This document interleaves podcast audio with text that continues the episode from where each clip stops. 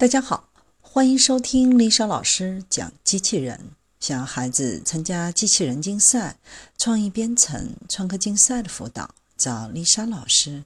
欢迎添加微信号幺五三五三五九二零六八，或搜索微信公众号“我最爱机器人”。今天丽莎老师给大家分享的是中英三校合作开发新电池。有望改善可穿戴设备的体验。近日，在英国伯恩茅斯大学、剑桥大学和中国地质大学三校的共同努力下，开发出一种新型的结构电池，可以用来改善可穿戴设备的电池寿命。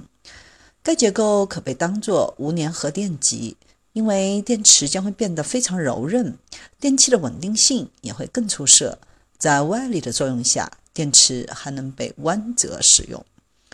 这种新结构增加了电池在压力下的灵活性，对于可穿戴技术的发展具有非常重要的意义。比如，为军队或者精英运动员设计的智能服装，就需要能够适应极端条件下的电池产品。对于可穿戴技术行业来说，这也是一个非常重要的进步。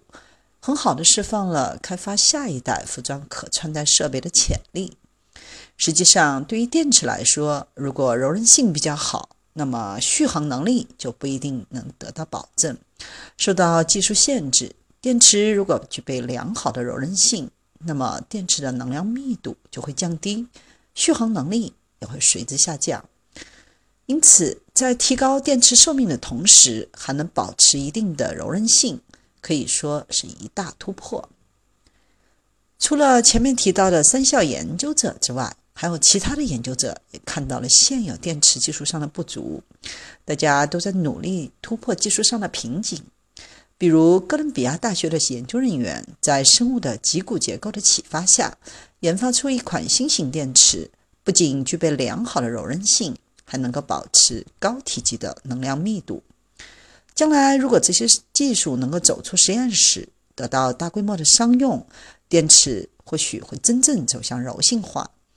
依赖电池运行的可穿戴设备，比如智能手表、智能服装、智能眼镜等等，将会有更广阔的应用场景，给我们的生活带来更大的转变。